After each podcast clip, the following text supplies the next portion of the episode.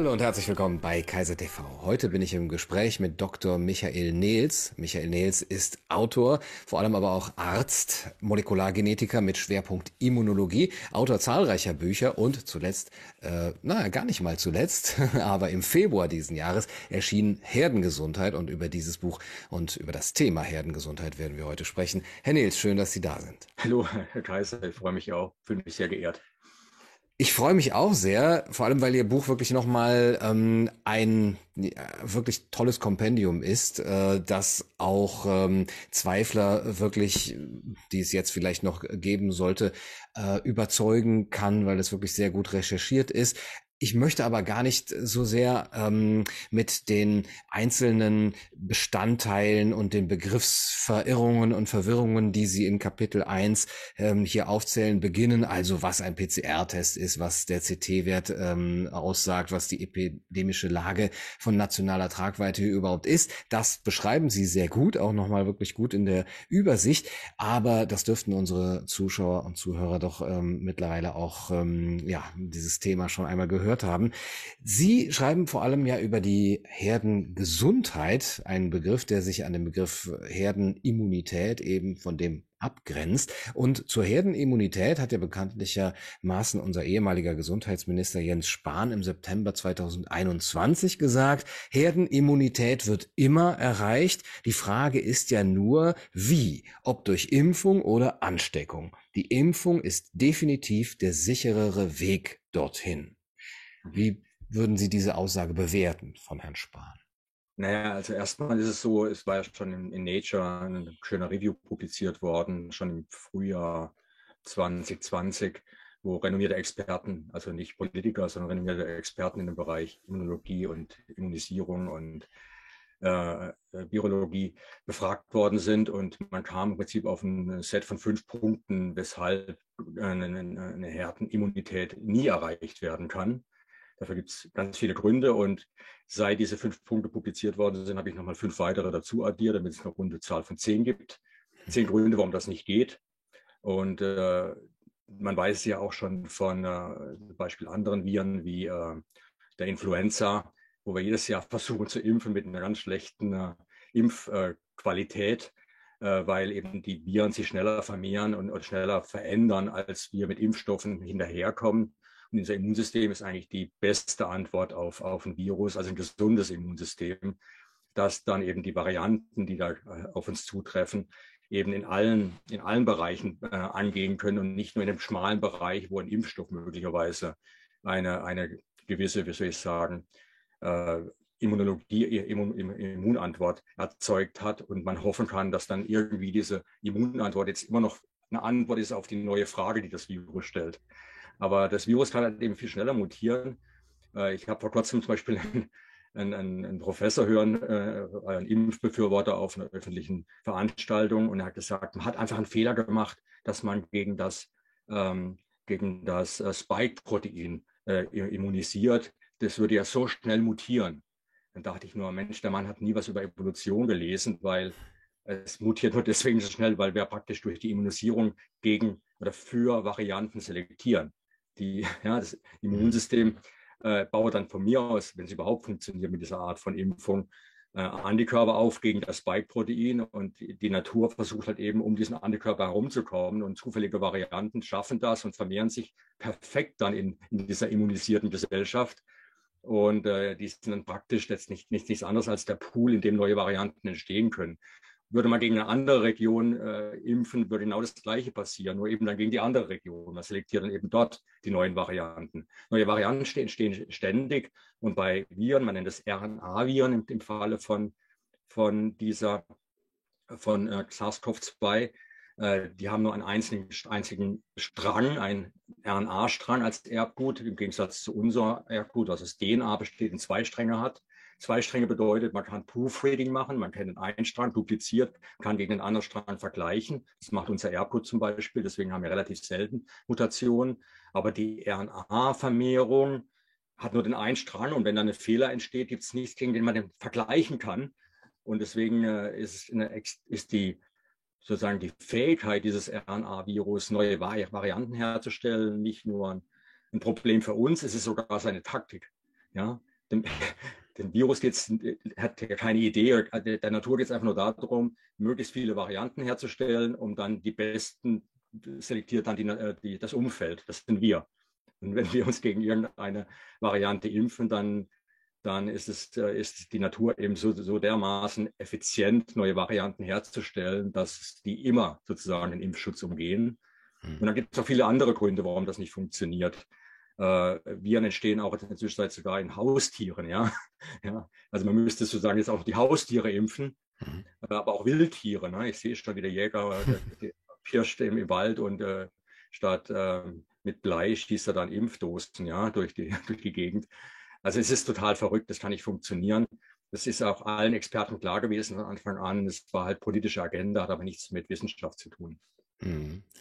Wenn Herdenimmunität durch Impfung nicht erreicht werden kann und äh, Sie diese zehn Gründe aufzählen, zehn unüberwindbare Hürden, was ist dann überhaupt der Sinn von Impfung? Würden Sie so weit gehen, jegliche Impfung als unsinnig abzulehnen? Nein, auf keinen Fall. Also es gibt ja Impfungen, das ist immer eine Frage von Kosten-Nutzen letztendlich. Also Kosten-Nutzen im Sinne von Gesundheit wie groß ist das Risiko, dass wenn ich äh, geimpft werde, tatsächlich, also sag mal, die Impfung muss erstmal was bringen, sie muss erstmal Impfschutz gewährleisten. Und da gibt es ja Impfungen, die das tatsächlich tun. Und äh, die sind aber auch, und die müssen sehr sicher sein, weil der Geimpfte äh, nicht sicher erkranken wird. Die Erkrankungswahrscheinlichkeit muss dagegen gerechnet werden. Mhm. Gegen die Möglichkeit, dass eben die Impfung auch, äh, auch Schaden setzt. Und dieses äh, Kosten-Nutzen-Rechnung muss man eben machen. Und wenn ich jetzt eine, eine, ein Virus habe, der zum Beispiel, wir haben hier sehr viele Zecken in der Gegend, ja, also Zecken äh, verbreiten bei uns in der Gegend hier im Schwarzwald auch die Frühsommer Meningoenzephalitis, FSME. Äh, die will man nicht haben, weil die kann halt eben sehr schwere Hirnschäden verursachen. Die Impfung selbst aber relativ sicher. Äh, kreiert praktisch keine Impfschäden oder ganz, ganz, ganz, ganz selten, also extrem selten. Mhm. Deswegen lasse ich mich jährlich da impfen äh, nicht ehrlich, alle zehn Jahre, Entschuldigung, alle zehn Jahre, weil die Impfung taugt ja auch was und das Immunsystem erkennt den Impfstoff, äh, kreiert eine Antwort, neutralisierende Antikörper und dann hat man zehn Jahre später, sollte man wieder impfen, ich bin ziemlich sicher, selbst nach 20 Jahren wird man noch Antikörper feststellen können. Ganz anders eben wie, wie bei dieser Corona, dieser neuen Methode, die das eben nicht macht. Und, ähm, und ich möchte mich einfach sicher fühlen, wenn ich durch den Wald schreite, ja. Mhm. Und mein Arzt hat mir jetzt nicht gesagt, ich muss ein Ganzkörperkondom anziehen, wenn ich nach der mhm. Impfung in den Wald gehe. Äh, er sagt, jetzt bist du sicher. Ja, ganz anders jetzt bei dieser Impfung, wo man geimpft wird und dann sagt, aber zieh bitte eine Maske auf, ja, und halte dich fern von Menschen. Ja, und, und wenn du ins Krankenhaus gehst, bitte nur einzeln eintreten, weil zwei zusammen erhöhen das Risiko, dass der Kranke, den man besucht, möglicherweise dann doch erkrankt, obwohl man geimpft und getestet und was weiß ich noch ist. Also mhm. es ist keine Impfung und deswegen ähm, ja, brauchen wir eigentlich gar nicht drüber weiter reden. Hm. Die Frage ist eigentlich eher, was ist die Alternative? Was ist die Alternative zur Immunisierung?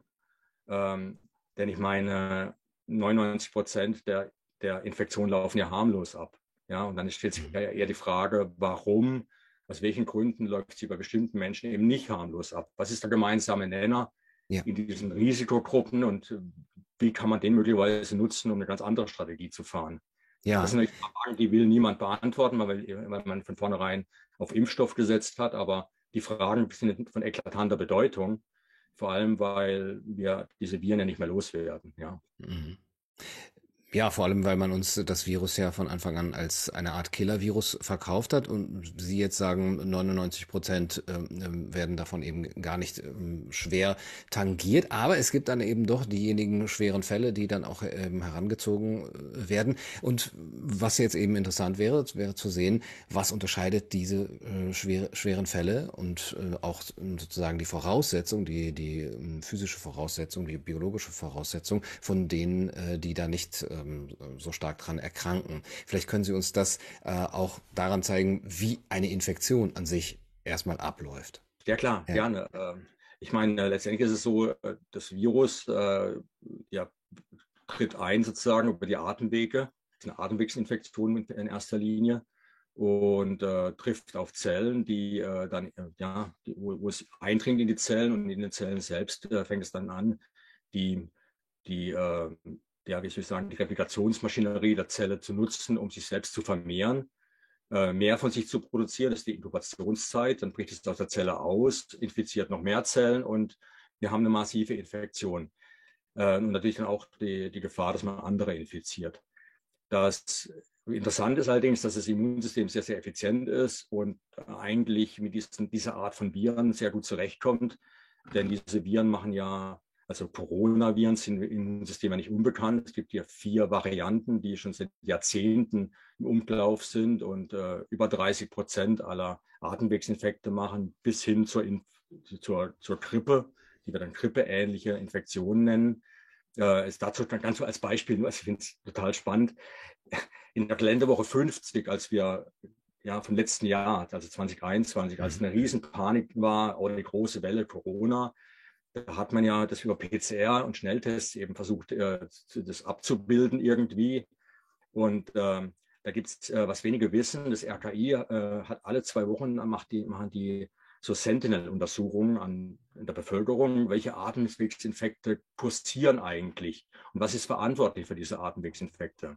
Es geht von der Influenza-Gruppe aus und die haben das sogenannte Sentinels, also Menschen, die äh, immer wieder gefragt werden, gibt man ein bisschen Sputum oder was auch immer ab, also ja, Flüssigkeit vom Mund-Rachenraum, um zu schauen, welche, ob eine Infektion vorliegt und was für Viren dahinter stecken, Atemwegsinfekte.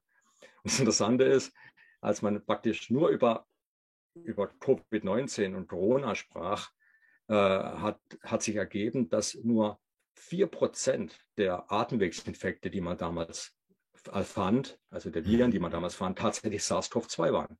Mhm. Das heißt, in ein 25. aller Atemwegsinfekte waren SARS-CoV-2 zu einem Zeitpunkt, wo es noch nicht mal vermehrt Atemwegsinfekte in den Krankenhäusern gab. Mhm. Und das zeigt unser Immun und 18 Prozent waren, also 4 Prozent waren SARS-CoV-2, 18 Prozent waren andere Coronaviren die unser Immunsystem schon seit Jahrzehnten mhm. kennt, immer wieder konfrontiert wird und deswegen auch eine gewisse Grundimmunität hat. Und ähm, das heißt, für die meisten Menschen ist äh, das Coronavirus gar nicht schlimm. Das Problem ist, unser Immunsystem attackiert jetzt die Zellen, die infiziert sind. Die müssen eliminiert werden. Ja, weil man kann natürlich jetzt nicht in die Zelle rein, das Immunsystem kann da nicht rein, also eliminiert sie die ganze Zelle. Und das heißt, es startet jetzt ein Angriff gegen die ja, gegen die Zellen, die jetzt Virus produzieren. Und, das, ähm, und dieser Angriff muss aber sehr gut orchestriert sein, weil er ist ja ein Angriff gegen einen selbst. Und der muss gut ausbalanciert sein. Also so wie das, die Zelle eliminiert ist, muss der, Angriff, muss der Angriff aufhören. Und dieser balancierten Angriff, ich zeige das vielleicht gerade mal in einem Bild. Das Bild 1 zeigt eben, ähm, wie normalerweise das abläuft. Äh, man hat ein Immunsystem in Balance, das ist so in grün gezeigt. Dann kommt der virale Infekt, es kommt zu einer Infektion, das Virus, es kommt zu einer Aktivierung des Immunsystems und so wie der, das Virus, die Zellen, die Virus produzieren, eliminiert sind, flaut die Infektion wieder ab.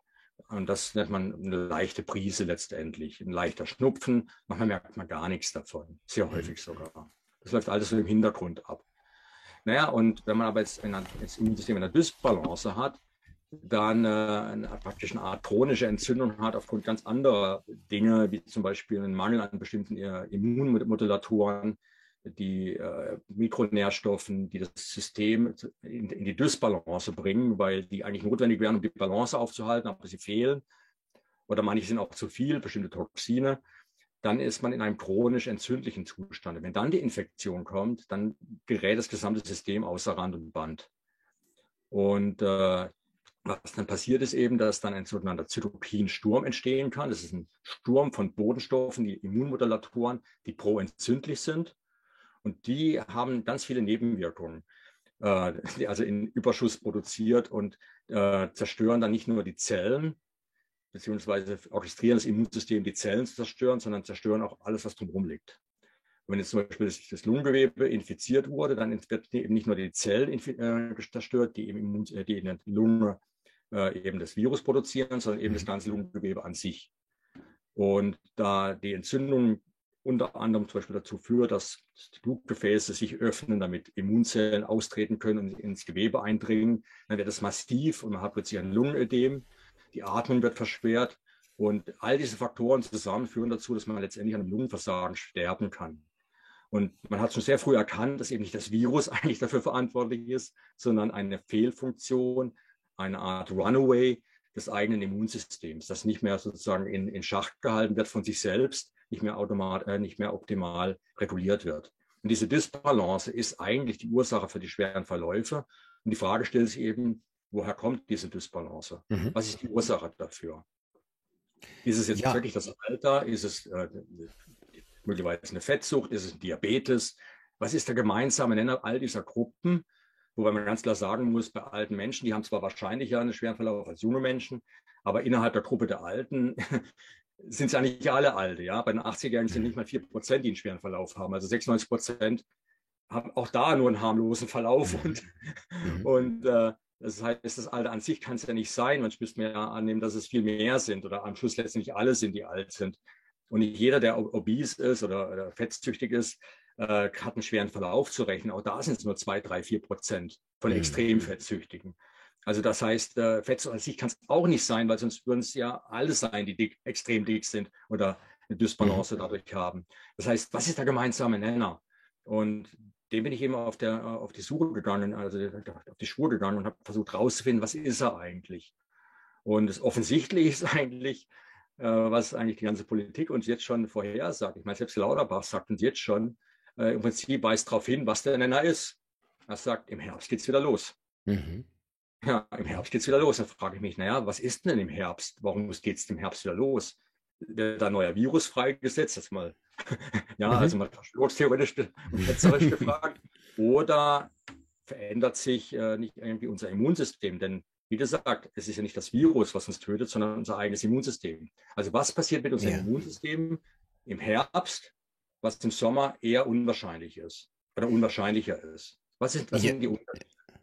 Ja, also zum einen haben wir mehr Kälte und weniger Sonneneinstrahlung, aber das haben wir ja alle. Also dann müsste man doch auch sagen, das müsste dann doch auch alle gleichermaßen betreffen. Das ist richtig. Und die Frage ist halt, was sind sozusagen jetzt die gravierenden Unterschiede im, im Einzelfall? Und, ähm, und was man gefunden hat, war, und das ist ganz interessant, da kann man kurz ein Bild zeigen dazu. Mhm. Was man auf, auf, dieser Abbildung sieht, ist folgendes. Man sieht den Fall, äh, erstmal ganz oben eine Zahl, die heißt 77. Risikofaktor 77.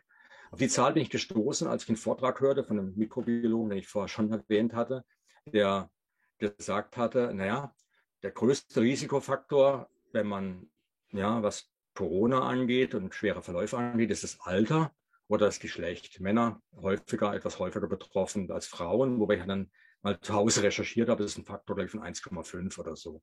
Mhm. Also unerheblich. Und mit Sicherheit nicht, nicht hilfreich, wenn man die Ursache sucht. Was ist wirklich die Ursache? Was aber, aber komplett ausgelassen hat, ist eigentlich die Aussage von allen Politikern, im Herbst geht es wieder los. Und da habe ich einfach mal geguckt, wie schauen die, ab Herbst die vier Wintermonate aus, also Spätherbst die vier Wintermonate im Vergleich zu den Sommermonaten. Und da findet man eben, dass äh, die Wahrscheinlichkeit im Winter an Corona zu sterben, das war jetzt also Sommermonate 2020, wo wir die Wuhan-Variante noch hatten, gegenüber der Delta-Variante, die dann im Herbst auftrat, die interessanterweise ja weniger gefährlich sein soll, aber sie trat im Winter auf. Und die Winterform für, für Wintermonate ist in Robert-Koch-Zahlen die Summe aller Todesfälle an und mit Corona, also, also wir wissen noch gar nicht, wie viele davon wirklich an, Corona, mhm. also wirklich an Covid gestorben sind, aber davon ausgehen, dass die Zahlen gleich falsch sind für Winter und Sommer, also mhm. gleiche Bias haben, mhm. dann ist der Wahrscheinlichkeit, dass man im Winter an Covid-19 stirbt, 77 Mal höher als im Sommer. Mhm. Und das liegt zum einen natürlich daran, dass halt mehr Infektionen auftreten im Winter, was erklärt werden muss. Und es muss erklärt werden, warum die Verläufe im Winter so dramatisch schlecht verlaufen.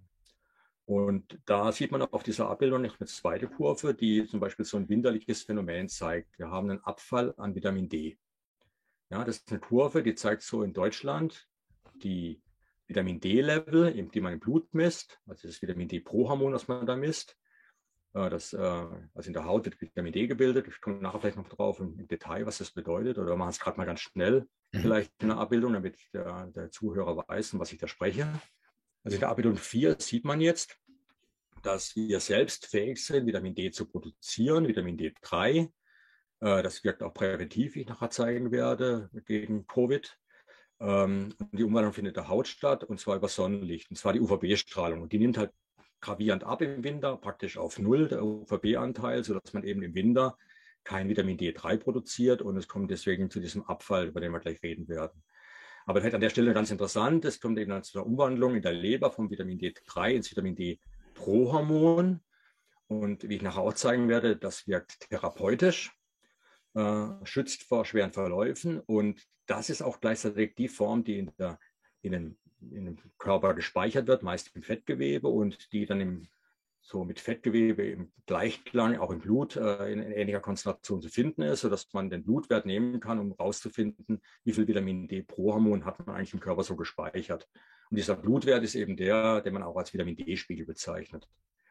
Und dieses, übers Blut gelangt das Vitamin D pro Hormon dann eben in alle möglichen Zellen, äh, aktiviert zum Beispiel den Knochenstoffwechsel, Hirnwachstum und eben ist ganz entscheidend für die Immunregulation und wird dann gebildet, also wird dann umgewandelt zum Vitamin D-Hormon, zum Beispiel in der Lunge, wenn RNA-Viren wie das äh, Covid-Virus äh, dann eben auftritt, wird ganz viel produziert und Vitamin D reguliert dann sozusagen mit anderen Stoffen natürlich zusammen äh, Gene in unserem Erbgut, die dann eben die entzündliche Antwort aktivieren, aber auch dafür sorgen, dass sie eben nicht überhand nimmt. Und das ist ganz wichtig. Ein Mangel von Vitamin D-Hormon macht die Wahrscheinlichkeit extrem hoch, dass es eben zu diesem Zytokinsturm kommt. Und jetzt schauen wir gerade noch mal kurz auf die Abbildung 6, wo ich eben gerade gezeigt habe. Man sieht eben, wie hier die Spiegel im Januar, Februar und schon im November, Dezember eben ganz äh, weit nach unten gehen, auf so im Schnitt 30 Nanomol pro Liter. Das ist ein Wert, den ich einfach benutze in unserem Gespräch. Und dann im Sommer wieder nach oben gehen. Und das Interessante an diesen Werten ist eben, dass die extrem korrelieren mit den schweren und mit äh, der Erkrankung. Man sieht es dann in der nächsten Abbildung. Ich zeige die auch mal. Da gibt es eine belgische Studie, die wurde schon sehr früh ausgeführt. Da hat man gefunden, Werte über 50 Nanomol gegenüber Werten unter 50 Nanomol in der Population äh, hat gravierenden Einfluss auf die Mortalität an Corona, also nach einer Infektion, und zwar um Faktor 4. Mhm. Ja, das ist gewaltig. Das heißt, äh, man sieht jetzt schon, dass man also im Winter deutlich unter diesem Wert ist, in der gesamten Bevölkerung eigentlich, und deswegen die Wahrscheinlichkeit äh, zu sterben im Winter zunimmt. Und es wird noch gravierender, wie eine, sage ich im nächsten Bild, wie eine Studie in, äh, aus der Universität Heidelberg gezeigt hat. Dort war zum Beispiel das Risiko unter 30 Nanomol gegenüber über 30 Nanomol, also noch weiter unten die Werte, und zwar in dem Bereich, wo man im Winter im Prinzip ist in der deutschen Bevölkerung. Mhm. Dann hat man eine 18-fach erhöhte ähm, Mortalität. Und dazu muss man jetzt wissen, Menschen, die sich, äh, ja, wie Sie sagen, ungesund ernähren oder in, in, in einem chronisch entzündlichen Zustand sind, wie Menschen mit Diabetes oder eben auch mit äh, starkem Übergewicht und vor allem durch Menschen, die sowieso schon im, im, Sommer wenig Vitamin D produzieren, weil sie schon sehr alt sind oder aufgrund dessen, dass sie im Seniorenheim wohnen und kaum noch an die frische Luft kommen, äh, die haben noch viel extrem oder viel, noch extrem geringere Werte, was eben die Risiken erklärt in diesen Gruppen. Und äh, man hat es aber gezeigt, dass wenn man die Werte erhöht, die Wahrscheinlichkeiten schweren Verlauf massiv sich massiv reduzieren und das zeigt dann die nächste Abbildung. Da haben zwei deutsche Forscher alle Studien, die man zu Vitamin D und der Wahrscheinlichkeit von schweren Verläufen findet und haben die tatsächlich Zero Point genannt. Ich, ich nenne die Zero Point, also wenn, mhm. wenn statistisch sozusagen überhaupt kein schwerer Verlauf mehr zu erwarten ist. Und das ist ein mhm. Wert, der liegt ungefähr bei 120, 125 Nanomol pro Liter.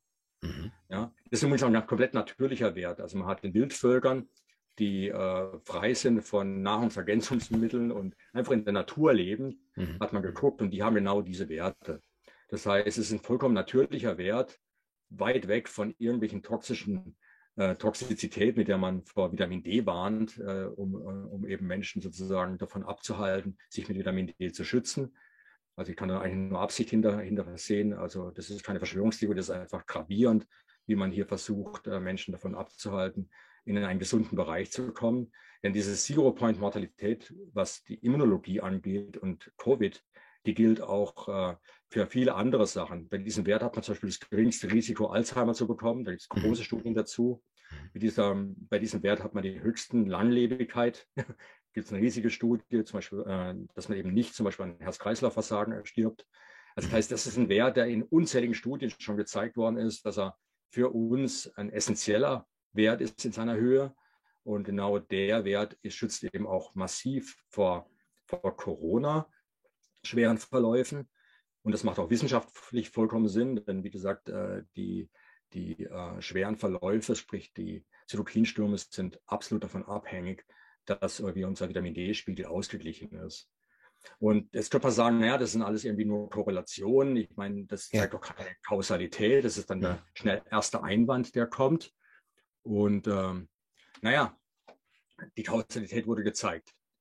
Und zwar sehr, sehr eindrücklich. Man hat also in einer Studie Menschen, die ähm, schon an Covid erkrankt sind, und zwar so schwer erkrankt sind, dass sie schon im Krankenhaus aufgenommen werden mussten, auch schon die entsprechende Lungensymptomatik hatten, also noch nicht kein schweres Covid im Sinne, dass sie auf Notfallstadt, also auf die, auf die Intensivstation mussten, beatmet werden mussten, aber schon so, dass sie nicht mehr zu Hause bleiben konnten. Mhm. Ja, und man weiß aus Erfahrung, dass dann die Progression Richtung Richtung ähm, Intensivstation und Beatmung ja relativ wahrscheinlich ist. Aber man nimmt die normalerweise erst auf eine normale Corona-Station auf. Und dann hat man Folgendes gemacht, man hat gesagt, naja, wir wissen aus anderen Studien, dass es Vitamin D eigentlich helfen müsste. Aber Vitamin D braucht halt, wenn es gebildet wird in der Haut oder wenn ich es über Nahrungsergänzung zu mir nehme, braucht noch einen Umwandlungsschritt, den ich vorhin gezeigt hatte, nämlich den Umwandlungsschritt in der Leber mhm. zu äh, dem Vitamin D-Pro-Hormon was eben dann im Blut zirkuliert und dann in den Zielzellen, also die, die dann gegen das Virus angehen müssten, dass es dort aktiv werden kann. Mhm. Und es muss schnell gehen. Zack. Ja, das, mhm. da hat man keine Zeit mehr, wenn die Infektion schon sozusagen im Fortschreiten ist. Das kann nur noch ein, zwei Tage und man ist möglicherweise schon auf Intensiv, muss beatmet werden und hat eine große Chance, das nicht zu überleben.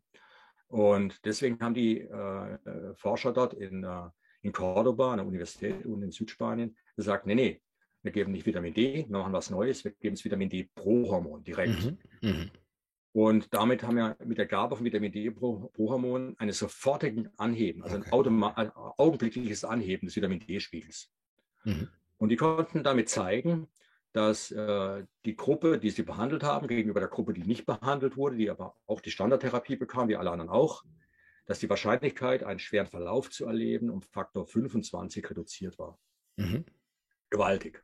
Mhm. Da das eine Intervention war und der einzige Unterschied die Vitamin D-Gabe war, die diesen, diesen extremen Benefit brachte, ist es eindeutig. Also, und, und vor allem ist es Kausalität gezeigt. Ja, ja. Wir haben ja nicht nur eine Korrelation, wir haben hier Kausalität, die rückwirkend ist. Und äh, natürlich war dann der Einwand, oh, das war nur eine kleine Studie, aber die kleine Studie war so, so signifikant vom Ergebnis her, dass man ein P-Value, also eine Wahrscheinlichkeit gab in dieser Studie, dass es sozusagen kein zufälliges mhm. Ergebnis war, war 1 zu 1000. Also müsste mhm. praktisch die Studie tausendmal wiederholen, um so ein fantastisches Ergebnis nochmal zu haben durch reinen Zufall. Mhm, mh. Ja. Trotzdem, und ich, ja, Entschuldigung. Man, man kann auch die Kausalität wirklich zeigen, wie ich Ihrem Buch entnehme, wie eben dieses Vitamin D-Hormon dann funktioniert. Also welche Prozesse es aktiviert äh, in der Körperzelle, so dass das Coronavirus dann irgendwie anders auf äh, den Organismus wirkt, ähm, als wenn eben der Vitamin D-Spiegel zu niedrig ist. Ja, ganz klar. Also zum Beispiel äh, ist klar, das Coronavirus äh, Doktor über das Spike-Protein, als Beispiel jetzt äh, für so einen Mechanismus. Das als Spike, das Spike-Protein ist die An, der Andocker sozusagen, also mhm. der Schlüssel, mit dem es sozusagen das Schloss in den Zellen sucht. Und das Schloss in den Zellen ist das sogenannte ACE, Angiotensin Converting Enzym. Das ist ein Enzym, also ein, ein, eine Maschinerie in der Zelloberfläche, die äh, ein Hormon in ein anderes Hormon umwandelt. Ja, das ist einfach ein biologischer Mechanismus, der über dieses Enzym gesteuert wird. Und das eine äh, Enzym, als das eine Hormon, äh, das primäre, ist extrem entzündungsförderlich mhm. und dessen Funktion erklärt im Prinzip alles, was wir beim Zytokinsturm erleben. Und das andere, gegen das es umgewandelt wird, macht genau das Gegenteil. Es hemmt mhm. den Zytokinsturm und sorgt dafür, dass es uns sozusagen sehr gut geht. Mhm. Und diese Umwandlung wird jetzt durch das Spike-Protein blockiert. Das heißt, wir haben von dort schon mal eine riesen Dysbalance. Und eines, was natürlich, äh, was jetzt Vitamin D macht, ist zum Beispiel mehr von dem ACE-Rezeptor an der Oberfläche zu produzieren, sodass trotz dieser Blockade von Spike immer noch genügend da ist, um diese Umwandlung zu machen, um uns eben zu schützen vor diesen schweren Zytokinstürmen. Und das ist nur einer von vielen Mechanismen. Es wurde auch gezeigt, dass bei mangelhaften Vitamin D-Spiegel man zum Beispiel keine vernünftige adaptive Immunantwort entwickeln kann. Also der Rezeptor für das Virus auf den sogenannten T-Zellen, die die Immunantwort steuern, der wird nicht ausgebildet unter Mangel von Vitamin D. Das heißt, ja. äh, aber das Interessante ist ja, das empfehle ich auch meinen, meinen Lesern, die, also ich sage mal so, es werden nicht viele, die sich impfen, mein Buch lesen. Aber äh, falls es doch jemand tut, steht auch die Empfehlung drin, falls ihr euch nochmal entscheiden solltet, euch impfen zu lassen, schaut, dass euer Vitamin D-Spiegel oben ist. Mhm. Also, weil eine der Ursachen für die schweren Impfnebenwirkungen ist eben, dass das Spike-Protein, was man impft, genau die gleiche Funktion hat wie das Spike-Protein, das das Virus bei Infektionen mhm. äh, hat. Und das ist eben ACE zu blockieren. Das heißt, eine starke Immunantwort, Zytokinstürme äh, mit schweren äh, Gewebeschäden sind auch die Folge eben von, ähm, von der Impfung. Und wenn bei Athleten zum Beispiel, die starke Venen im Deltamuskel haben, äh, dann ohne Aspiration geimpft werden, dann mhm. wird sehr viel ähm, von dem Spike-Protein in Zellen produziert, eben nicht nur im, Muskel, sondern eben dann im ganzen Körper, unter anderem mhm. eben auch im Herzmuskel. Dort ist sehr viel ACE2 oder ACE, also ACE-Rezeptor. Und die Konsequenz ist eben, dass dann zu einer lokalen schweren Entzündung kommt. Und deswegen gerade muskulöse junge Männer, pubertierende Menschen, äh, in, die sehr viel Sport treiben, die laufen eine große Gefahr, dass sie zum Beispiel eine schwere Myokarditis erleben. Ja. Und äh, das kann man et etwas abdämpfen, wenn man Vitamin D nimmt. Allerdings, wer, wer, Vitamin D nimmt, der braucht auch keine Impfung. Ja? Also man, mhm. Impfung braucht sowieso fragwürdig, aber dann ist natürlich äh, der Schutz sowieso gewährleistet. Mhm. Und in meinem Buch habe ich ja dann auch gesagt, naja, jetzt fordern die Leute mehr, noch mehr äh, Studien, größere Studien. Und dann habe ich angefangen, darüber nachzudenken, dachte, das ist ja komplett unethisch. Ne? Also die Ethik des Impfens oder der Studie muss man sich dann wirklich in Frage mhm. stellen, weil und die Frage kann man eigentlich jedem stellen, der die, die, diese, diese, diese, diese Forderung hat, weil würdest, ich würde die Leute immer fragen, würdest du jetzt, der fordert, dass man eine größere Studie macht, eine größere kontrollierte Studie, wo man hunderte von Menschen, tausende von Menschen Vitamin D gibt und der anderen Gruppe eben nicht, würdest du zufallsmäßig riskieren wollen, in der Gruppe zu sein, die kein Vitamin D bekommt, mhm. sobald du infiziert bist und schon im Krankenhaus bist? Mhm. Und ich glaube, jeder würde Nein sagen weil äh, ich will einfach die beste Behandlung haben. Und wenn gezeigt worden ist, dass die Wahrscheinlichkeit, einen schweren Verlauf zu haben, um Faktor 25 geringer ist, dann würde ich äh, keine Studie fordern, sondern ich würde Vitamin D Prohormon fordern, im Moment, wo ich ins Krankenhaus muss. Ja. Und, ähm, aber trotzdem ist eine größere Studie gemacht worden, interessanterweise, und zwar in Barcelona. Und die ist gemacht worden an mehreren hundert Personen. Äh, ähnlicher Aufbau, auch wieder das Vitamin D Pro-Hormon gegeben und die hat tatsächlich funktioniert, auch in großem Maßstab.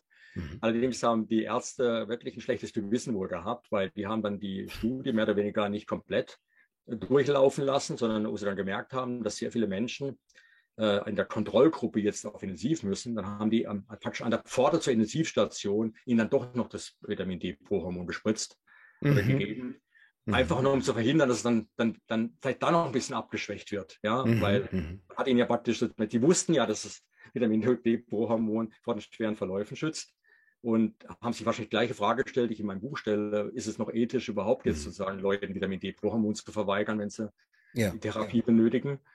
Und äh, die haben das gemacht, weil eben eine große Studie gefordert war, aber letztendlich äh, haben sie dann, dann doch, sind sie dann doch weich geworden, mhm. haben die Leute nicht sterben lassen.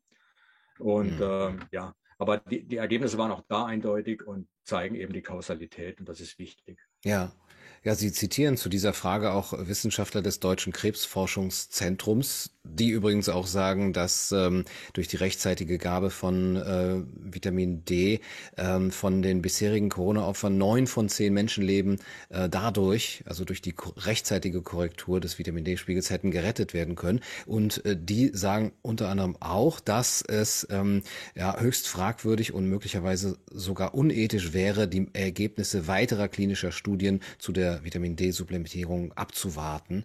Aber das wird ja gefordert, weil es, ähm, wie Sie auch eben schon angedeutet haben, äh, da draußen relativ viele Vorbehalte gegen Vitamin D gibt. Also äh, ich habe natürlich immer mein Vitamin D3 hier mit K2 versetzt dabei, aber ähm, einige äh, ja runzeln dann die Augenbrauen und sagen, das ist doch äh, gefährlich, so viele, äh, wie viel nimmst du da? 5000 oder 10.000 internationale Einheiten. Äh, da machst du dir deine Leber kaputt und so weiter und äh, das wird dann auch irgendeine Studie zitiert, ähm, auf, auf, dessen, auf deren Grundlage eben auch diese Vorsicht geboten zu sein scheint. Wie würden Sie dem das entgegnen? Ja gut, ich habe vorhin schon kurz erwähnt, dass die natürlichen Level, die man in Wildvölkern zum Beispiel findet, äh, bei 125 bis 145 Nanomol liegen. Also das ist das, was wir brauchen. Aber könnte man da nicht sagen, dass das vielleicht ähm, auch andere genetische Voraussetzungen sind? Könnte man, aber wenn man dann die Studien anschaut, die eindeutig belegen, dass die längste, also Langlebigkeit, äh, Alzheimer-Risiko, äh, Krebsrisiko, ja, äh, ganz mhm. deutliche Studien, ja. Auch vom Deutschen Krebsforschungszentrum wurde gezeigt, zum Beispiel die Rezidivrate nach, nach einem, bei einem Tumor äh, wird massiv gesenkt durch Vitamin D-Gabe, und zwar um 50 mhm. Prozent. Mhm. Und würde man rechtzeitig Vitamin D geben, und es geht gar nicht um Covid, sondern jetzt geht es eben um Tumoren, würden allein in Deutschland jedes Jahr 30.000 Menschen weniger äh, ja. der Krankheit erliegen. Also ich kann nur jeden, also du machst es ja schon richtig. Ja. Jeden kann man empfehlen, nehmt Vitamin D und natürlich auch andere Sachen, Selen, Zink und so weiter, um mhm. eben dort die Defizite, die in unserer Gesellschaft vorherrschen und das Immunsystem äh, äh, sozusagen blockieren. Weil letztendlich ist ja die, ist ja Krebs eine Störung des Immunsystems. Ja, es ist ja so, dass die Immunzellen, die Immunüberwachung gegen ja, Zellen, die uns fremd geworden sind durch äh, genetische äh, Veränderungen, dass sie die erkennt und abtötet. Krebszellen entstehen permanent in unserem Körper. Und wenn die Immunüberwachung aus Stressgründen oder was für, was für anderen Gründen sozusagen mal kurzzeitig blockiert ist, kann sich so eine Zelle eben vermehren und die dann möglicherweise Fähigkeiten entwickelt, dem Immunsystem zu entkommen. Aber trotz allem ein starkes Immunsystem ist die beste Chance, äh, dem entgegenzutreten. Und äh, da ist eben gezeigt worden, dass die Spiegel eben genau in dem Bereich sein müssen. Und das hat also nichts mit Ethik, Ethik, mhm. mit zu tun oder mit, mit äh, genetischen Background von bestimmten Kulturen, sondern es geht eben einfach darum, dass das die natürlichen Levels sind, die in allen medizinischen Bereichen ideal sind. Mhm. Äh, das Problem ist eigentlich nur, dass man eben historisch Vitamin D nur in Bezug auf Osteoporose und Knochengesundheit gesehen hat. Da braucht es aber nur geringe Konzentration. Und wenn dann jemand wirklich dann mal Osteoporose entwickelt, dann sagt man, oh, jetzt muss ich Vitamin D geben, am besten noch ganz viel Kalzium dazu. Mhm. Dazu muss man sagen, Vitamin D, wenn man Vitamin D nimmt, braucht man nicht zusätzlich einen Haufen Kalzium zu sich zu nehmen, weil das genau das kann nämlich Vitamin, äh, die Kalziumaufnahme im Darm zu fördern. Und wenn man äh, dann noch zusätzlich Kalzium gibt, dann hat man einfach einen Überschuss an Kalzium. Und wenn mhm. dann noch ein Mangel an K2 mhm. dazu kommt, also Vitamin K2, dann kommt es zu einer Hyperkalziämie und einer fehlerhaften Ablagerung von, von dem Kalzium. Atherosklerose und alle möglichen Sachen können dann passieren. Aber das ist eigentlich eine Fehlsteuerung aufgrund einer historischen ja, Fehleinschätzung, was richtig ist dass es eben nur um Knochengesundheit geht. Vitamin D mhm. hat äh, Funktion in allen Bereichen, was das Hirnwachstum angeht, was, die, was das Immunsystem angeht. Und deswegen ähm, sind auch dort andere, Spie also andere Spiegel sind dort notwendig und eben äh, eine Balance von mehreren Mikronährstoffen entscheidend. Mhm. Und dann ist man vollkommen safe. Ja, also dann können die Werte sogar bis 200, 250 gehen und man sollte mhm. gar keine Probleme verspüren. Aber ja. Werte eben unter 50 oder unter 30 oder unter 20 oder zum Teil 10 in Seniorenheim sind, wenn es zum viral, zur viralen Infektion kommt, äh, letztendlich toxisch, weil sie triggern dann genau das, wo das Immunsystem eigentlich dann in, in, in, eine, mhm. in eine, große Problematik kommt. Und ich mein, mein, mein Beispiel so, wenn ich es im Laien versuche zu erklären, ist dann, dann habe ich praktisch ein Auto, was so am Abhang steht, runterrollt und ich habe eigentlich eine, äh, keine Bremse, die ist dysfunktionell, weil es Vitamin D fehlt. Ich habe nur noch ein Gaspedal. Ja, mhm. das heißt, das Einzige, was ich noch machen kann, ist sozusagen noch die Fahrt beschleunigen, aber ich kann es nicht mehr mhm. beenden. Und wenn ich mir dann Gedanken mache, und das waren die letzten Tage nochmal intensiv, warum eigentlich diese Impfung schon nach wenigen Monaten keinen Schutz mehr liefert und überhaupt keine Immunisierung eigentlich macht, die langfristig ist, was ja nicht verständlich ist, ja. Denn äh, wir impfen ja, bei allen anderen Impfungen haben wir über Jahrzehnte ja. Impfschutz. Warum hier nur ein paar Wochen? Und warum hat man dann trotzdem aber irgendwie vermeintlich weniger starke Verläufe? Und dann, und dann ist halt, meine ich, bei dem Beispiel von dem Runaway Car, ja, von dem Auto, was den Berg mhm. runterrollt, dann steche ich praktisch mit der Impfung in die Reifen. Ja. Ich, ich, äh, ich verhindere, also ich, ich schwäche im Prinzip das Immunsystem, sodass es, obwohl es in Dysbalance ist, keinen, keinen großen Angriff mehr starten kann gegen das eigene Gewebe. Das ist zwar ein, primär erstmal eine schöne Sache, mhm. aber letztendlich führt es das dazu, dass das Immunsystem mit jeder Impfung schwächer wird. Mhm. Massiv schwächer wird. Und das ist auch gezeigt worden. Gibt es auch schöne Studien jetzt. Äh, ich kann nachher vielleicht ein Video ein paar drunter machen, noch unter mhm. unser Gespräch, ja. die verweisen und äh, auch mit ein paar Worten, dass man das nachlesen kann. Aber es zeigt sich zum Beispiel, da ist gerade eine Studie gewesen, jetzt ich im Lancet ist die publiziert worden. Ich habe da auch ein Bild dazu. Doch, da habe ich sie, genau, Abbildung 2. Mhm.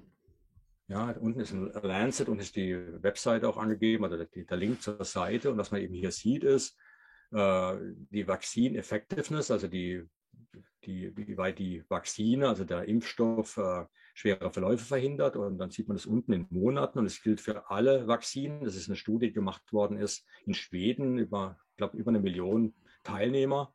Retrospektiv hat man eben geschaut, wie, wie der Impfschutz sozusagen nachlässt. Mhm. Und schon nach wenigen Monaten ist praktisch der Impfschutz äh, nahezu null. Aber was mich noch viel mehr beunruhigt hat, ist eigentlich hier, dass man sieht, dass der Impfschutz sogar ins Negative geht. Das mhm. heißt, wenn man genügend Monate nach der Impfung sozusagen eine Infektion erlebt, dann hat man sogar schwerere Verläufe wie ein Ungeimpfter. Hm. Das ist äh, dramatisch und zeigt eben, dass wir hier Gefahr laufen, dass das Immunsystem überhaupt nicht mehr adäquat reagieren kann.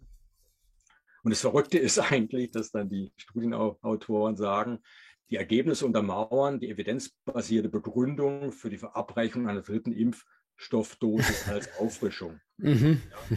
Das heißt, äh, stecht wieder in die Reifen, ja. um bei, bei, meinem Beispiel zu bleiben. Aber das so geht es eben nicht. Ähm, ich habe in meinem Buch ja einen erwähnt, der da was zu sagen hat. Und es ging sogar, das hat, hat das CDF sogar darüber berichtet, was ich erstaunlich fand. Und das war, ich muss gerade mal schauen, wie der Herr heißt, ich bin nicht so gut im Namen, aber äh, das war der Pharmakologe Marco Cavalieri. Der ist Leiter der EMA für biologische Gesundheitsgefahren und Impfstoffstrategie. Und der hat im Januar 2010, äh 2021 gesagt, wiederholte Auffrischdosen alle vier Monate können das Immunsystem schließlich schwächen. Ja, das ging bei Bloomberg und ging durch die Welt, ja. also ich habe vorhin mal geguckt, er ist tatsächlich noch angestellt dort. Aber das, das, das ist genau das, was passiert, ja. Das Immunsystem wird geschwächt und die Mechanismen, die kennt man in der Zwischenzeit ganz gut, was da alles so passiert. Und äh, da kann ich auch ein paar Paper zitieren, noch vielleicht unten drunter, aber mhm. in meinem Buch sind es auch nachzulesen. Und das bedeutet, das Immunsystem wird, das heißt, die schwächeren Verläufe sind nicht sozusagen äh, eine Evidenz dafür, dass wir eine Immunisierung erreicht haben. Die sind letztendlich ein Beweis dafür, dass das Immunsystem einfach geschwächt wurde, sodass die Zytokinstürme nicht mehr so effizient ablaufen können. Mhm. Das heißt, das Immunsystem, was durch Vitamin D-Mangel in Dysbalance geraten ist, was wir einfach durch Vitamin D heilen könnten, ja. äh, heilen wir nicht. Wir machen Front gegen Vitamin D-Nutzung, äh, politisch mhm. und, und mediengerecht. Mhm. Und gleichzeitig geben wir etwas, was das ganze Immunsystem schwächt, also das Ganze nach unten setzt, sodass äh, man dann das Gefühl hat, ah, es bewirkt irgendetwas, aber auf Kosten eigentlich einer weiteren gravierenden Beeinträchtigung unserer, unserer Immunfunktion, was dann Konsequenzen hat in allen möglichen Bereichen. Mhm. Meine, ein Bereich, der ganz klar zeigt, dass das Immunsystem geschwächt wird, ist zum Beispiel die hohe, die hohe Quote an äh, Impfnebenwirkungen, wie zum Beispiel Herpes zoster, also die Gürtelrose. Mhm. mhm. Also ich habe ja Medizin studiert und eins Sachen, die ich gelernt habe im Medizinstudium war, wenn jemand eine Gürtelrose hat, schau nach, äh, nach irgendeiner immunkompromittierenden mhm. Erkrankung. Mhm. Ja, AIDS oder irgendwas oder ein Endstadium von, ja, auch einer Krebserkrankung kann sowas verursachen. Und das Problem ist eben, dass, ähm, dass die, äh, dass, also das Auftreten von einem Virus, also das Zoster-Virus ist ja nichts anderes wie ein, ein Windpockenvirus, was in unseren Nervenzellen persistiert über Jahrzehnte mhm. und vom Immunsystem immer schön kontrolliert wird, dass es nicht raus kann. Das kann plötzlich raus. Das heißt, das Immunsystem ist kompromittiert und das macht die Impfung Macht natürlich auch äh, das Virus, also die Infektion kann das auch machen. Ist ja der gleiche Mechanismus über Spike-Protein. Mhm. Aber äh, die Schwächung des Immunsystems sozusagen, um letztendlich dann schwere Verläufe zu verhindern, ist, kann nicht keine vernünftige Strategie sein. Das ist ja. genau das Gegenteil von dem, was man erwarten würde von einer vernünftigen Strategie. Das ist vollkommen unvernünftig, was hier abläuft. Und deswegen, unter anderem, habe ich dieses Buch geschrieben, ja. Ja, Bevor ich äh, Sie auch jetzt nochmal nach den ja, Gründen frage, warum eben genau das unterdrückt wird, also dieses Wissen um Vitamin D und stattdessen eben die Impfung so propagiert wird, wobei diese Frage mir schon fast peinlich ist heutzutage, äh, möchte ich doch nochmal ganz kurz äh, auf den Vitamin D-Spiegel äh, zu sprechen kommen. Sie sagten 140 äh, teilweise in Nanomol pro Liter sei eigentlich ideal. Äh, wie, wie ist denn der Durchschnitt in Deutschland? Der Wert liegt ja. Äh, deutlich unter 50. Im Jahresmittel habe ich bei mhm. 40, 45. Im Winter sinkt er im Mittel um, um die 30, also auf mhm. ungefähr auf 30. Also wir sind Faktor 4, 5 unterm Ideal. Also weit weg vom Zero Point. Mhm. Also was wir jetzt sehen können, ist eben, die Zero Point Mortalität ist weit weg sogar vom Sommerwert. Das heißt, selbst im Sommer, wenn sozusagen es weiterhin zu viralen Wellen käme, ähm, ist man nicht wirklich, also ist eine bestimmte Population nicht geschützt. Das sind ja Durchschnittswerte, die wir sehen. Also das, natürlich gibt es Menschen, die in dem Bereich 120, 125 sind, aber mhm. eben viele Menschen sind eben auch weiter runter. Das sind ja Durchschnittswerte, die wir sehen mit einer großen Bandbreite. Okay. Ja. Deswegen ist man da nicht vernünftig geschützt. Und auf diesen Wert zu kommen, eben auf diese 120, 125, ist eben notwendig, dass man genügend Vitamin D zu sich nimmt. Und das kann beim Erwachsenen im Jahresmittel schon 5.000 bis 6.000 Einheiten pro äh, Tag sein. Mhm. Äh, Im Sommer natürlich etwas weniger, wenn man sich wirklich in der Sonne bewegt. Mhm. Damit äh, Sonnencreme komplett zugleistert. Also ich, ich schütze mein Gesicht, weil das Gesicht ist, äh, was Krebs zum Beispiel angeht, sehr vulnerabel. Aber zum Beispiel die mhm. Arme schützt sich überhaupt nicht bei mir oder die Beine, mhm. weil die Wahrscheinlichkeit, dass ein Hauptkrebs dort entsteht, ist extrem gering, statistisch. Und dann habe ich, denke ich, lieber ja, eine bestimmte Balance, lieber Eigenproduktion Vitamin D Mhm. Äh, und äh, geringes Krebsrisiko letztendlich durch, durch eine gute Immunüberwachung. Mhm. Dann, so, so, meine Hoffnung. Ja. ja. Aber es wird gegen äh, Vitamin D sehr viel gekämpft. Äh, es gibt kein einziges, kein einziger Mikronährstoff, der so viel Gegenpropaganda erlebt. Mhm. Und es werden auch Studien gemacht mit dem Design letztendlich, man kann es nicht anders sagen, mit dem mhm. Design Vitamin D zu diskreditieren. Ein Beispiel habe ich ja ein Buch, das ist eine brasilianische Studie. Äh, die ist kurz danach gefolgt worden, wo, äh, gefolgt, wurde gefolgt von einer englischen Studie, die genau das Gleiche versucht zu beweisen. Und das Verrückte ist hier, hier hat man genau das Gleiche gemacht wie in der, äh, in der, in der Cordoba-Studie. Man hat also Patienten, die schon aufgenommen wurden ins Krankenhaus, hat man äh, mit Covid, Lungensymptomatik, auf Normalstation erstmal, also normale Corona-Station und wo eben die Gefahr war, dass man innerhalb von wenigen Tagen auf Intensivstation musste, hat man eben auch Vitamin D gegeben. Aber nicht Vitamin D pro Hormon. ja, mhm. Man kannte zwar die mhm. Studie, also die Cordoba-Studie war zu dem Zeitpunkt schon publiziert, man hat den Leuten aber nicht Vitamin D pro Hormon gegeben, hat ihnen nur Vitamin D gegeben. Mhm. Wohl wissend, dass es bei schwerkranken Menschen mehrere Tage bis zu einer Woche dauern kann, bis der Spiegel ansteigt. Mhm bis der Vitamin D-Spiegel durch die Leberumwandlung dann wirklich äh, ansteigt. Das heißt, ähm, man hat bewusst sozusagen den Menschen keine, keine Hilfe geleistet. Ja. Also der, in, in, der Interventionsgruppe, der Kontrollgruppe schon gar nicht. Mhm. Ja. Und ähm, die Konsequenzen waren natürlich, dass in beiden Gruppen die Verläufe dramatisch waren. Mhm. Und, äh, und das ist dann auch relativ unabhängig davon, wie viel Vitamin D man gibt. Man hat da sogar 200.000 Einheiten gegeben. Mhm. Einmalig, 200.000 Einheiten und auch keine zweite, dritte oder vierte Dosierung, sondern einmalig 200.000 bei Aufnahme. Mhm. Und da es nicht Tage dauert, bis man da einen Effekt erzielt, äh, na, in den Tagen sind die Leute auf Intensivstation gekommen. Und die, die es überlebt haben, den hat man dann am Schluss bei der Entlassung einen Vitamin D-Spiegel gemessen. Natürlich haben die dann etwas erhöht gehabt gegenüber dem Anfangswert, aber wann der hochgegangen ist, ja, ja, das mhm. ist fragwürdig. Und was ich das ist schon mal ziemlich unwissenschaftlich, sowas zu machen, unethisch sowieso. Und dann kam noch dazu, als ich das Paper gelesen habe, dass die Cordoba-Studie noch nicht mal erwähnt wurde. Mhm. Die wurde noch nicht mal erwähnt. Ein paar Monate später gab es eine zweite Studie, da hat man das nochmal gemacht, genau die brasilianische Studie nochmal wiederholt, um noch mehr sozusagen Medienfeuer zu haben gegen Vitamin D, weil man konnte ja sagen nach der brasilianischen Studie, oh, Vitamin D wirkt nicht. Ja, haben 2000 Einheiten gegeben. Dann haben sie sogar gesagt, wir haben sogar die Blutwerte gemessen. Das Vitamin D-Spiegel ging tatsächlich nach oben. Was man nicht gesagt hat, war, dass es Wochen später war, ja, oder bei Entlassung. Mhm. mhm. man hat nicht geguckt, ob der gleich hochgeht, dann erst viel später. Man hat auch keine Erhaltungsdosis gemacht, also zwischendurch nochmal Vitamin D gegeben, was man in Cordoba gemacht hat. Man hat da Vitamin D pro Hormon immer weitergegeben, alle drei Tage, um den Spiegel nicht nur zu erhöhen, sondern auch hoch zu halten. Wohl wissen, dass innerhalb einer Infektion Vitamin D sehr stark verbraucht wird und dass man deswegen dafür sorgen muss, dass der Spiegel auch oben bleibt. Das hat man da auch nicht gemacht in der brasilianischen Studie. Und dann hat eben die nächste Studie das gerade mal wiederholt. Äh, witzigerweise nicht 2000 Einheiten, man hat dann sogar noch 100.000 Einheiten genommen, um ganz sicher zu sein, dass es nicht funktioniert. Mhm. Und die haben interessanterweise die Cordoba-Studie dann erwähnt in der Diskussion, sagten aber dann nur, ja, die haben ein, anderen, ein anderes äh, Vitamin D-Derivat genommen und deswegen sei es nicht vergleichbar. Mhm. Was total irrsinnig ist, weil ich meine, die, Aus, die, die, die Konsequenzen waren ja dramatisch. Im einen Fall praktisch keine schweren Verläufe, keine Todesfälle in der Interventionsgruppe. Und hier hat man schwere Verläufe und Todesfälle in beiden Gruppen. Und der Unterschied ist einfach der, man gibt eine aktive Form von Vitamin D oder eine inaktive. Und diskutiert es aber nicht. Man sagt einfach nur ein anderes Derivat, das war es was war's jetzt. Mhm. Für mich ist es ein Tod der Wissenschaft an der Stelle, also ein Beweis für den Tod der Wissenschaft, für objektiver Wissenschaft. Und äh, man kann sich jetzt nur die Frage stellen, wer hat das finanziert? Was für Interessen stecken dahinter, dass man nicht auf die Spurensuche geht und sagt, warum überleben in der, Gruppe, in der Studie die Menschen, in meiner Studie nicht? Mhm. Das ist doch eine fundamentale Frage.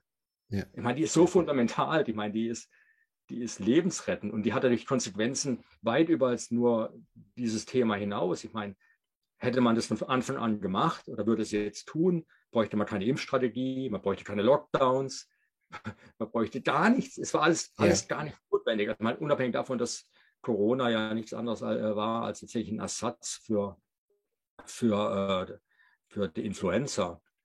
Und äh, wie der Ersatz zustande kommt übrigens, das habe ich ganz zum Schluss noch ins Buch eingefügt, ist ja auch total irrsinnig. Ja? So hat zum Beispiel im Januar 2022, also dieses Jahr, gibt soll in, also das war schon im Sommer bestimmt worden von der CDC, also dem RKI von USA, Center of Disease Control, dass man dem PCR-Test nicht mehr trauen kann haben mhm. sie festgestellt. Er kreuzreagiert zu stark mit anderen Viren, sodass er praktisch äh, von anderen, dass man andere Influenza oder andere äh, Grippeerkrankungen nicht mehr unterscheiden kann. Was vollkommen logisch ist, wenn man sich mit PCR auskennt, weil wenn ich einen verwandten Coronavirus, der vorhin, wie ich vorhin gesagt hatte, 18 Prozent gegenüber 4 Prozent in dieser Kohorte war, also mhm. sehr häufig für Atemwegsinfekte sorgt, wenn ich jetzt praktisch mit Atemwegsinfekten zum Arzt gehe und ich habe einen, einen anderen Coronavirus, der aber verwandt ist mit SARS-CoV-2 genetisch. Und ich mache jetzt einen PCR-Test, da muss es zur Kreuzreaktion kommen. Mhm. Und dann deklariere ich diesen anderen Coronavirus mit SARS-CoV-2, obwohl es nur eine Kreuzreaktion war. Ja. Und äh, dann verschwindet praktisch in der Statistik diese, diese Influenza-Variante, ja, diese Grippe-Variante, ja. mhm. verschwindet und die nächste ist plötzlich oben. Mhm. Und äh, das ist verrückt, ja. Also das, ähm, aber da, das hat eben die CDC gemacht. Aber was die CDC macht, interessiert niemand hier in Deutschland. Ja, ja, obwohl da geraten wurde, jetzt einen anderen Test zu verwenden, der da unterscheiden kann, wird in Deutschland weitestgehend weiterhin eben der PCR-Test verwendet. Ja, ich meine, die, die CDC, muss man wirklich denn so gut halten, waren uns immer ein bisschen voraus. Schon im Mai 2021 war das, als das Impfprogramm startete, gab es ja einen Massenausbruch in Massachusetts, ja, in den mhm. USA. Ähm, da waren ungefähr so um die 500 Leute waren äh, symptomatisch für Corona. Man hat einen Test gemacht, ja, dann waren dann positiv. Und äh, das Interessante war zu dem Zeitpunkt, also bei dieser Untersuchung, dass eben 74 Prozent von diesen 500 waren doppelt geimpfte, ja, mhm. also vollständig geimpfte zu dem mhm. Zeitpunkt das wäre jetzt erstmal nicht überraschend. Okay, auch Geimpfte können infiziert werden oder kranken, das wissen wir ja heute, aber damals war es eine Überraschung. Aber was noch viel überraschender war, die durch die Infekte, die, die Impfquote zu dem Zeitpunkt lag nur bei 34 Prozent. Mhm. Das heißt, äh, die Wahrscheinlichkeit wusste man schon im Mai 2021, und das hat die CDC festgestellt, auch publiziert, war praktisch höher, wenn man geimpft war. Mhm. Ja, was das ein bisschen auf die Studie zeigt, die ich vorhin gezeigt habe, dass eben nach, nach einer gewissen paar Monaten nach der Impfung es sogar schwere Verläufe gibt. Von den fünf, die auf Intensivstation mussten, von den 500, äh, waren auch 80 Prozent Geimpfte. Und was noch erstaunlicher war, man hat dann geguckt mit dem sogenannten RT-Wert, ja, also mit dem CT-Wert, also dem Cycle mhm. Threshold, wo man praktisch die Virus-Load, also die, die Menge an Virus, die im Sputum oder im Abstrich sind, untersucht, die war gleich hoch zwischen Geimpften und Ungeimpften. Mhm. Was die CDC dann dazu gebracht hat, oh, die Geimpften müssen jetzt auch wieder Maske tragen. hat man in Deutschland komplett ignoriert, ja. Mhm. Fand ich spannend. Ja. Äh, ja, es, es gibt all diese Erkenntnisse, es gibt diese Studien, es gibt die Aussagen auch renommierter Wissenschaftler, die Sie auch hier in Ihrem Buch zitieren und es gibt die Studien zu Vitamin D. Es wird alles medial, nicht medial eben äh, so an die Öffentlichkeit gebracht, es wird äh, politisch, ja, ich würde sagen, unterdrückt. Sie stellen auch Gedanken an in Ihrem Buch darüber, warum das so sein könnte, sowohl was Vitamin D angeht, als auch eben was die Impfung angeht. Ich glaube, ich möchte aber doch diese Frage gar nicht stellen, sondern auch die Zuschauer äh, auf äh, Ihr Buch neugierig machen. Dieses sechste Kapitel, ähm, da geht es um die Impfpandemie als neue Weltreligion, was ich eine sehr schöne Formulierung finde, ähm, ist auch wirklich sehr ähm, lesenswert, ähm, wo Sie sich dann eben weitergehende Gedanken auch was das politische und gesellschaftliche angeht machen. Herr Nils, vielen Dank für das schöne Gespräch. Und es hat äh, mir sehr viel Spaß gemacht, Ihr Buch zu lesen. Ich kann es nur empfehlen. Herdengesundheit von Dr. Michael Nils. Alle Links findet ihr in der Videobeschreibung. Vielen Dank für das schöne Gespräch, Herr Nils. Ja, vielen Dank, Herr Kaiser, dass ich da sein durfte. Danke auch. Das war's für heute bei Kaiser TV. Ich hoffe, es hat euch gefallen. Bis zum nächsten Mal. Macht's gut. Du, du, du sollst der Kaiser meiner Seele.